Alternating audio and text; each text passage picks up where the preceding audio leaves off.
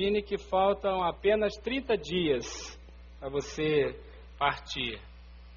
Quais seriam suas escolhas, suas decisões? O que você faria? Será que você reuniria suas ações? Será que você juntaria as escrituras dos seus imóveis? Você olharia os carimbos no seu passaporte? Pegaria o extrato da sua conta bancária? Ou você reuniria as pessoas que ama, ficaria com elas, pediria perdão, concederia perdão? O que você faria se tivesse apenas 30 dias para viver?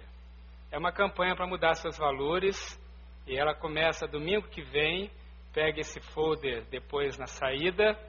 Nós vamos ter várias reflexões sobre o que faríamos nesse período antes de partir, viver apaixonadamente, amar completamente, aprender humildemente e partir corajosamente. Não perca, vai ser uma benção. E para ajudar, adquira esse livro aqui, ele já está à disposição quando você sair. Ele tem 30 capítulos, você vai ler um por dia durante 30 dias e vai nos acompanhar nessa reflexão. Tenho certeza que Deus vai falar muito ao teu coração nessa campanha, tá bom? Ore por isso, prepare-se, vai ser uma aventura maravilhosa participarmos dessa campanha. Bem, eu e a minha esposa Vera estivemos esse final de semana no Encate, Encontro de Casais com Cristo. Tem alguns que estavam lá, né? Quem estava lá? Aí tem uma turma boa. E muitos mais ainda estão lá arrumando, terminando de, de arrumar as coisas que ficaram. Nós fomos muito abençoados. Eu quero agradecer a todos que nos abençoaram lá no Encate.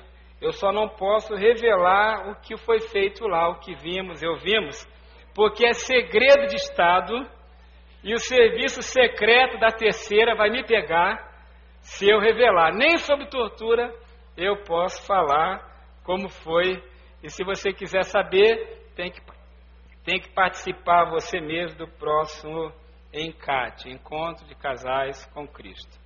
Bom, mas o tema encontro ficou em minha mente, em meu coração nos últimos dias, e eu resolvi trazer para vocês uma reflexão que trata disso, trata de encontro. Então pega aí o seu esboço, você recebeu, está dentro do seu informativo, tá? Pega aí o seu esboço e nós vamos pensar um pouco em encontro. Um encontro com Jesus. Talvez você não sabia, mas Jesus marcou um encontro com você nesta noite. Todos vocês, tanto, tanto aqueles que já são membros da igreja, quanto aqueles que estão nos visitando. Deus, o Senhor Jesus, marcou um encontro com você nesta noite. E quando vamos ao encontro, nós escolhemos o local apropriado, a roupa adequada, nos preparamos mental, emocional e espiritualmente para esse encontro. Então, recebemos instruções do Senhor Jesus sobre como preparar este local, este ambiente e a nós mesmos para esse encontro. Então, algumas pessoas estão aqui, elas chegaram antes elas prepararam o estacionamento, prepararam a recepção, prepararam o local onde as crianças ficam, prepararam tudo com limpeza, cuidaram do som, da imagem, prepararam material para você. Muitas pessoas trabalharam para que você pudesse ter um bom encontro com Jesus. Pessoas oraram por você, buscaram a Deus para que esse encontro seja uma bênção em sua vida. E esse encontro ele foi marcado no relógio da eternidade. Jesus marcou esse encontro com você lá na eternidade. E eu quero pensar com você um pouco sobre como você deve se comportar neste encontro. Então me acompanhe nessa reflexão, como você deve se comportar nesse encontro com Jesus. Nós vamos pensar em João capítulo 4, a história de Jesus encontrando-se com uma mulher da cidade de Samaria. É um texto conhecido como Jesus e a mulher samaritana. Jesus um dia estava passando por, por aquela região chamada Samaria ou Samaria, e ele então sentou-se ao meio-dia perto de um poço. Estava cansado, com sede, e os discípulos foram comprar alimento na cidade, Jesus ficou ali. E ali, perto do poço, sempre é um local de encontro. As pessoas se encontravam naquela época, naquela região, umas com as outras. Era um point. Os pontes da antiguidade eram os poços. E aí Jesus teve esse lugar. É, inclusive, quando eu estive em Israel uns anos atrás, me falaram que é o único lugar que você pode falar com uma moça solteira sem ser é, perseguido pela família dela. Era o local onde os jovens se encontravam também. Bom, Jesus senta perto daquele poço e lá chega uma mulher de Samaria para pegar água. E ele começa uma conversa com ela, e essa conversa então transforma a vida daquela mulher. E eu quero então pensar com você sobre o encontro que ela teve. Esse encontro é para nós uma ilustração, um paradigma, um modelo de como deve ser o nosso próprio encontro com Jesus. Se você tem Bíblia, mantenha a sua Bíblia aberta em João capítulo 4, mas o texto também será mostrado aí na sua tela. Bom, para ter um encontro com Jesus, o que você deve fazer? Em primeiro lugar, anote aí no seu esboço, você precisa vencer o preconceito. Escreva aí, você precisa vencer o preconceito. O texto diz assim, versículos 7 a 9: Nisso veio uma mulher samaritana tirar água. Disse-lhe Jesus: Dê-me um pouco de água. Os seus discípulos tinham ido à cidade comprar comida. A mulher samaritana lhe perguntou: Como o Senhor, sendo judeu, pede a mim, uma samaritana, água para beber? Pois os judeus não se dão bem com os samaritanos. Aquela mulher tinha um preconceito muito forte em sua vida, porque os judeus não toleravam os samaritanos e vice-versa. Os samaritanos eram meio judeus, as tribos do norte eram doze tribos, e as tribos do norte, elas foram deportadas para vários lugares, para várias, várias regiões, e se misturaram com outros povos, e outros povos chegaram lá e se misturaram. Então eles eram meio judeus, não eram judeus autênticos, do ponto de vista racial.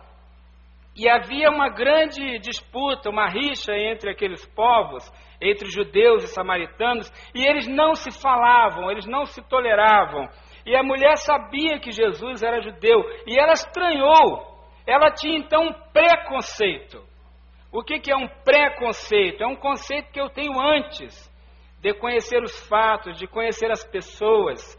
Ela já, já tinha uma resistência e também ela já achava que sabia de todas as coisas do ponto de vista espiritual, a conversa vai mostrar isso depois. Para ter um verdadeiro encontro com Jesus, você precisa vencer seus preconceitos e ter humildade. Humildade para aprender de coisas espirituais. Humildade para ouvir a voz de Deus. A Bíblia diz que Deus resiste aos soberbos. Então, a primeira condição para você ouvir a voz de Deus e ter o um encontro com Jesus é você ter humildade e não ter preconceitos e manter o seu coração aberto. Eu quero lhe dizer que o Espírito Santo de Deus quer falar muito ao seu coração nesta noite, mas você precisa manter sua mente e seu coração abertos. Não feche o seu coração, não feche sua mente com preconceitos, porque senão você impede a ação de Deus. Aquela mulher teve uma reação assim. Jesus queria começar a conversar com ela, disse: Mas como nós vamos conversar? Se você é judeu, eu sou samaritana.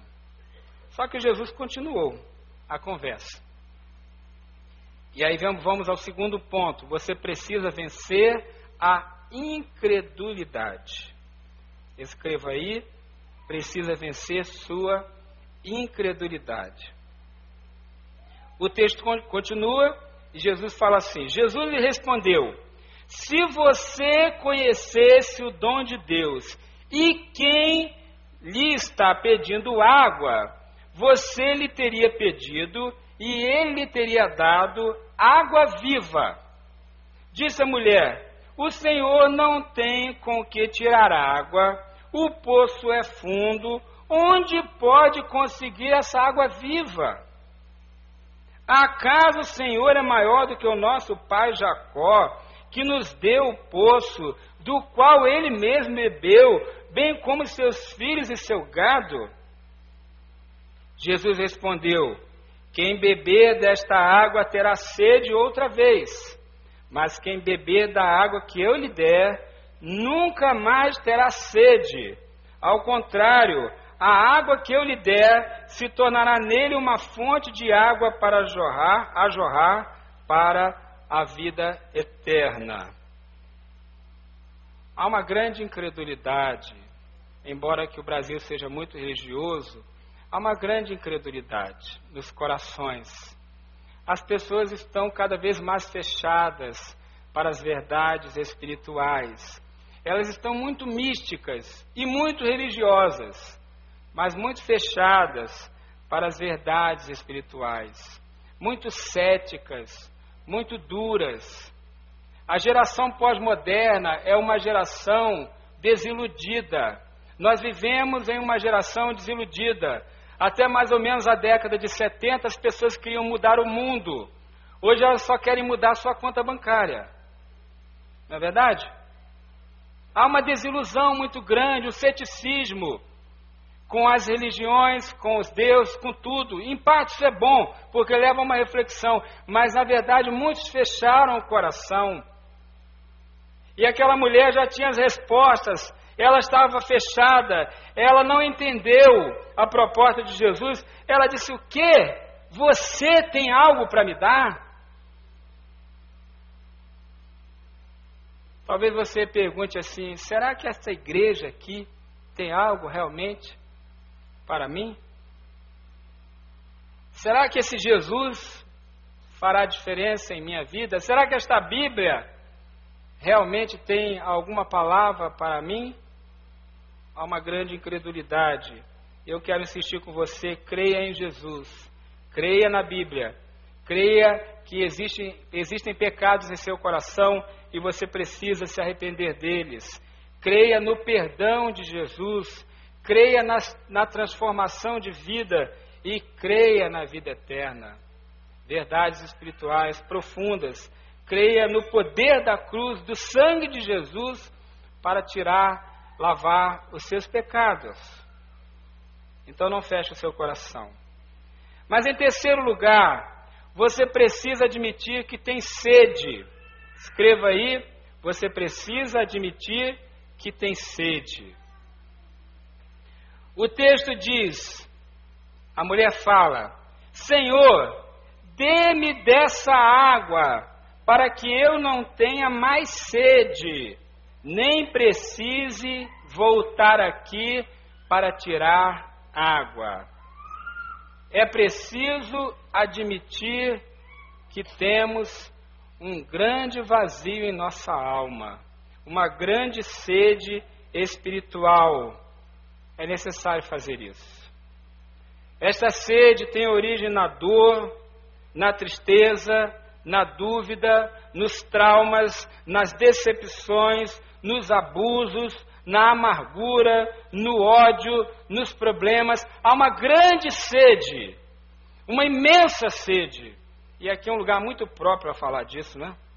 Brasília é um lugar muito próprio para falar de sede. E eu quero pensar com você sobre a sede da nossa alma, a sede que nós temos. Nós mascaramos esta sede. Nós tentamos nos enganar com outras coisas. Nós tentamos viver nossas vidas sem pensar nas tristezas, nos traumas, nos abusos, nas amarguras, nas traições que vivemos. Mas muitas vezes essas coisas fazem a nossa vida ser uma vida muito ruim, às vezes miserável. A sede da alma, o cansaço da alma, a tristeza da alma, a necessidade que a nossa alma tem de ter alegria, de ter paz, e isso é tão difícil, tão difícil de alcançar esta paz, esta harmonia, esta alegria. A sede continua lá. Por mais prazeres que você tenha, por mais religiões que você tenha, por mais sucesso profissional que você tenha, por mais dinheiro que tenha, a sede continua, a tristeza continua, a falta de propósito continua. É a sede espiritual. Precisamos admitir a nossa sede. Aquela mulher admitiu, mas aí chega um outro ponto. Ela admitiu que tinha sede, mas ela estava gerenciando esta sede, gerenciando sua dor. Então, em quarto lugar, você precisa parar de gerenciar a sua dor. Precisa parar de gerenciar a sua dor. Quem aqui está com sede? Sede de água mesmo, sede física. Tem alguém aqui? Umidade abaixo de 20 graus, 20 e poucos graus, né? Muito bem. Eu preciso de um voluntário ou uma voluntária que tenha sede para ganhar um copo d'água para vir aqui. Por favor. Ninguém, olha a sede, tá baixo, umidade baixa. Ah, muito bem, palmas para ela, corajosa. Muito bem.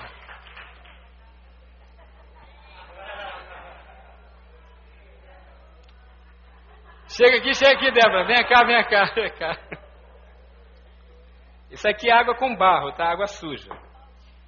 Ainda parece Todd, mas não, é água com barro. Água... Débora, você quer essa água? Não. Mas você disse que estava com sede. Aquela ali? Tá, vamos imaginar que você fique 24 horas sem beber. Você aceitaria esse copo? Não, nunca passou 24 horas. Nós não sabemos o que é sede, né? Dá uma sedezinha, vai na geladeira, vai lá no filtro, né? Resolve o problema. Um, um dia talvez você aguente. Dois dias sem beber nada, nessa secura que está Brasília, você beberia essa água? Talvez, né? Talvez, talvez sim, talvez não. Três dias, três dias com esse sol, três dias com umidade abaixo de 20 graus. Eu acho que você beberia água. Vocês acham que ela beberia? Três dias. É, não, não, não, não, não. Podia até ficar assim. Ela ia esperar decantar, né? Tá.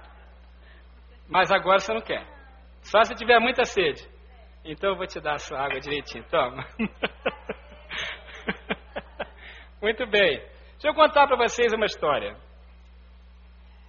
Eu era soldado vários anos atrás, fiquei um ano no Exército, servia no terceiro batalhão de infantaria lá no Rio de Janeiro. E um dia nós fomos fazer uma marcha mês de fevereiro, sol de 40 graus, 20 quilos de equipamento.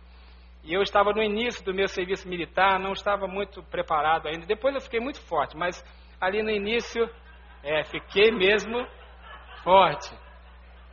Isso já tem mais de 20 anos, né? Bom, um dia nós estávamos marchando, fazendo uma caminhada de vários quilômetros, e a água do cantil já tinha acabado a água de todo mundo já tinha acabado, o sol em cima e nós naquela estrada. Vários colegas começaram a cair, cai um, cai outro, cai aqui, cai ali, gente tombando e nada de parar. E estamos lá, naquela estrada. Vários quilômetros, várias horas. Até que um certo momento o comandante mandou parar, uma paradinha de 10 minutos. E eu parei, eu desabei. E perto de onde eu desabei, era um barranco, tinha um riachinho ali correndo. E eu olhei e eu e meus companheiros vimos aquele riacho e nós não queríamos saber de nada. A sede era tão grande, intensa, a língua estava seca, não tinha nem mais cuspe. Eu nunca tinha sentido tanta sede na minha vida. Porque sede a gente tem aqui, vai lá na geladeira e resolve. Mas sede de verdade, de não ter água, da sua língua secar, eu nunca tinha vivido isso. Aliás, nunca vivi depois. E sabe o que aconteceu? Eu e meus companheiros fugimos da, da, da fila onde nós estávamos caímos naquele riachinho e bebemos aquela água. E eu não queria saber se ela estava limpa, suja, contaminada, não interessava. A sede era demais. E aí, quando o tenente viu que nós não estávamos ali, nos viu lá embaixo bebendo aquela água, ele correu lá e nos agarrou e disse: a água pode estar contaminada, vocês podem ficar doentes. Mas eu já tinha bebido bastante. Sabe o que acontece quando você tem muita sede? Você vai beber água suja. Você vai beber esta água suja. Sabe o que esta água suja representa? Os pecados. Os pecados. Veja a conversa da mulher samaritana com Jesus. Jesus disse assim: Vá, chame o seu marido e volte. Ela disse: Não tenho marido. Disse Jesus: Você falou corretamente dizendo que não tem marido. O fato é que você já teve cinco e o homem com quem agora vive não é o seu marido. Aquela mulher tinha uma sede emocional profunda e ela buscava matar esta sede em relacionamentos. Cada novo marido era uma tentativa de acabar com a sede. Cada novo relacionamento era uma tentativa de acabar com a sede. Mas aqueles relacionamentos estavam fazendo mal para ela. É como beber água suja. Pode até matar a sua sede, mas vai destruir você vai aniquilar você. As pessoas estão buscando matar a sede com pecados, com imoralidade, com vícios, com mentiras, com ganhos desonestos. Porque elas estão com muita sede. E aparentemente esta é a única água que existe. E você vai bebê-la. Depois de um dia, de dois, de três, você bebe qualquer coisa. Pessoas que ficam muito tempo enterradas ou em lugares sem água, não sei se o que eu vou falar aqui vai chocar, mas elas bebem a própria urina de tanta sede. Então o pecado parece ser uma solução, mas não é. Não se deve beber desta água porque ela contamina o seu corpo, ela mata você, mas não basta, não tem só essa água, tem outras. A segunda água com que as pessoas buscam matar a sede são as religiões ou as filosofias. É água salgada. Água salgada. Alguém quer? Ninguém quer? Água salgada. Esta água também está aqui na conversa da mulher samaritana com Jesus. Veja só, ela diz assim, versículos 19 e 20: Disse a mulher: Senhor, vejo que é profeta. Nossos antepassados adoraram neste monte, mas vocês, judeus, dizem que é em Jerusalém o lugar onde se deve adorar. Jesus declarou: Creia em mim, mulher. Está próxima a hora em que vocês não adorarão o Pai neste monte, nem em Jerusalém. E Jesus vai dizer para ela que a adoração é em espírito e em verdade.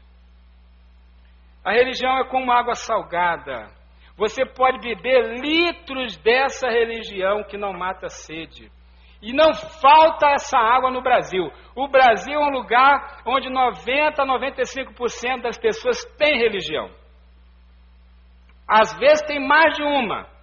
Ela vai no terreiro pegar um despacho, passa na igreja católica pegar a hóstia e ainda vai na fila da oração do pastor, para garantir. E antes de sair do banco, se for de madeira, dá três toques na madeira, para garantir. Não é verdade? Estamos com tanta religião nesse país. Aliás, vários países são assim. Na Índia, por exemplo, existem milhões de deuses. Milhões. Essa mulher, ela era religiosa, ela entendia de religião. Ela disse assim: Olha, Jesus, não é em Jerusalém que se deve adorar, é em Samaria. A briga deles era essa: se devia adorar no lugar ou no outro. Era pura religiosidade. Era pura religião. Essa mulher vivia em pecado, estava tentando a sorte e tentar matar sua sede espiritual com vários relacionamentos, mas ela era uma pessoa religiosa. Ela tinha religião, ela certamente cumpriu seus votos lá na sinagoga dos samaritanos, ou alguma coisa assim. Ela certamente cumpria as suas obrigações religiosas, devia fazer penitência, devia guardar o sábado, fazer jejum e coisas assim. Mas nada disso matava sua sede. Ela bebia e bebia e bebia desta água salgada, e bebia e bebia e bebia. Lembro quando eu fui no mar a primeira vez, era criança, eu bebia água do mar. Para saber como é que é. Nunca mais. Só quando levava caldo da onda. Você pode morrer de sede diante de um oceano de água salgada. Não é verdade? Então, esta não é uma boa água para você.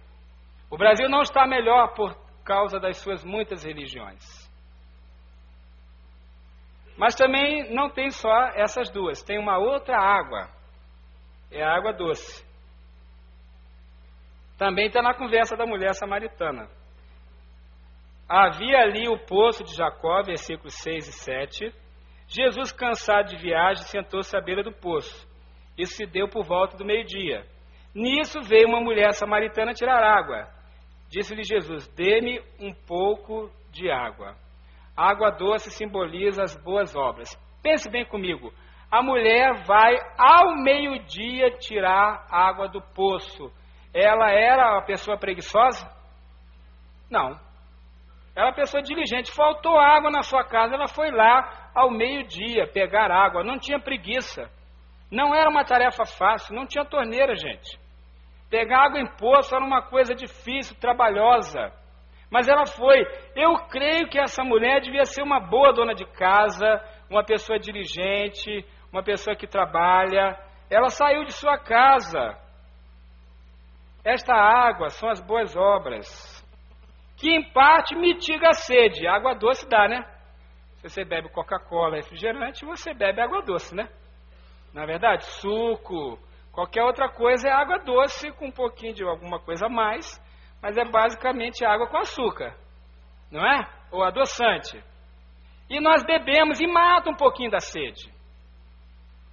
As boas obras, elas matam um pouco da sede, mas na verdade elas não são boas.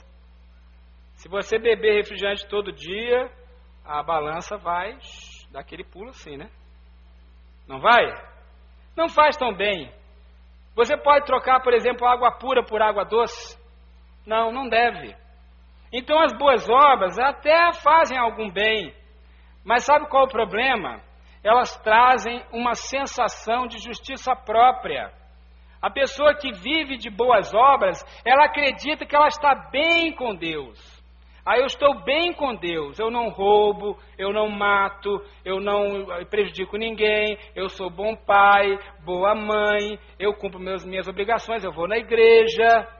São boas obras. Mas muitas vezes elas estão embutidas dentro de uma religiosidade também, ou de muita justiça própria. São justiças próprias que estão nas boas obras, que nos fazem ter a sensação de que a sede acabou. Mas na verdade ela continua. E o problema da água doce é que engorda, né? Você fica inchado de justiça própria. Você se sente bem, mas na verdade está prejudicando sua saúde. Nós precisamos de algo mais do que água suja, água salgada ou água doce. Precisamos de Jesus, o nosso Salvador, a fonte da água pura. A conversa continua, a conversa de Jesus com a mulher samaritana. Jesus respondeu, versículos 13 e 14: Quem beber desta água terá sede outra vez, qualquer uma delas, ou vai se prejudicar. Mas quem beber da água que eu lhe der, nunca mais terá sede. Ao contrário, a água que eu lhe der se tornará nele uma fonte de água a jorrar para a vida eterna. Esta aqui eu posso beber. Esta aqui é pura. Alguém está servido? É pura mesmo. Ninguém quer? Ninguém quer? Então pode pegar. Essa aqui, pega lá para ela. Essa aqui é pura, pode beber. Essa é fonte de água pura, igual essa que eu estou bebendo aqui. Jesus é a água pura. Jesus é chamado de água viva. na Bíblia. Jesus satisfaz completamente a nossa sede. Quando eu tenho sede, não adianta beber outra coisa. Para matar a sede de verdade, tem que ser água. Nosso corpo não vive sem água. Nossa alma não vive de verdade sem Jesus. A água é um poderoso solvente. Destrói a sujeira, não é? Dissolve a sujeira. O sangue de Jesus dissolve qualquer pecado. A água é essencial para o nosso cotidiano, para o nosso dia a dia. Podemos ficar sem muitas coisas, mas não podemos ficar sem água. Precisamos de água para comer, para cozinhar, para tomar banho, para lavar a casa, a roupa, os utensílios. Jesus também quer ser parte do nosso dia a dia, quer entrar no nosso cotidiano. É a fonte de água que está presente no nosso dia a dia. Também as fontes, as boas fontes, são inesgotáveis. Jesus é a fonte de água viva, que não se esgota, ela é abundante. Sem água, a vida é impossível. Sem Deus, sem Jesus, a vida é impossível. Então você tem um encontro marcado com Jesus. Esse encontro está para acontecer. E você precisa fazer como aquela mulher samaritana fez. Ela se encontrou de Jesus e começou um diálogo. No início havia água suja, Jesus mostrou para ela como tirar. Depois havia água salgada, a água suja são os pecados, a água salgada, a religiosidade, a religião. Jesus apresentou para ela como se libertar daquilo. Por fim, ela apresentou a sua água doce, mas Jesus também mostrou que isso não era suficiente. Jesus apresentou para ela a fonte de água viva, água pura. Aquela mulher foi transformada. Nós não sabemos o nome dela, não sabemos também o que depois aconteceu com ela, mas sabemos que ela foi impactada e ela teve a vida transformada. Ela ficou tão alegre que ela voltou para a cidade dela, deixou o cântaro lá, esqueceu da água do poço e foi até a cidade, falou para todas as pessoas sobre Jesus e eles foram atrás de Jesus e conversaram com Jesus. E olha só o que diz os versículos 39 a 42. Muitos samaritanos daquela cidade creram nele por causa do seguinte testemunho dado pela mulher: Ele me disse tudo o que tenho feito. Assim, quando se aproximaram dele, os samaritanos insistiram em que ficasse com eles, e ele ficou dois dias.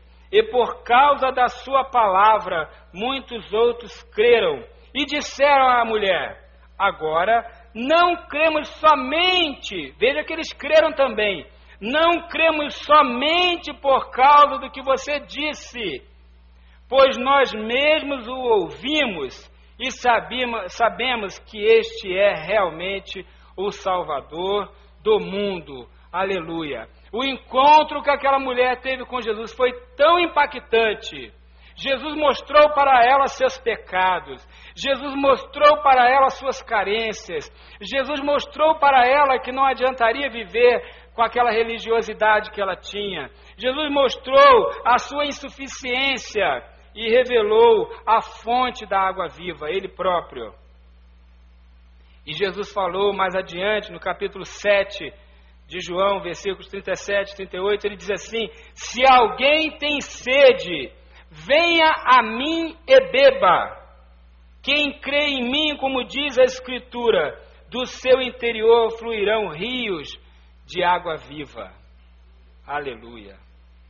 Jesus, o bom pastor, sabe da sede da nossa alma.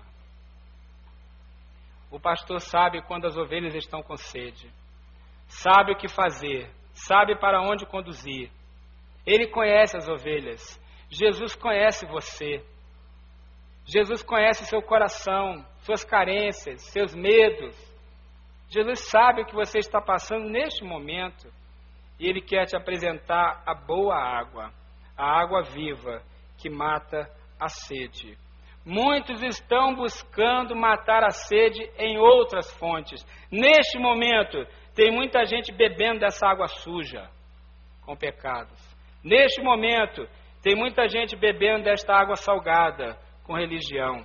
Neste momento, tem muita gente bebendo desta água doce, fazendo boas obras, mas continuam com sede. E à medida que bebem destas águas, estão destruindo suas próprias vidas.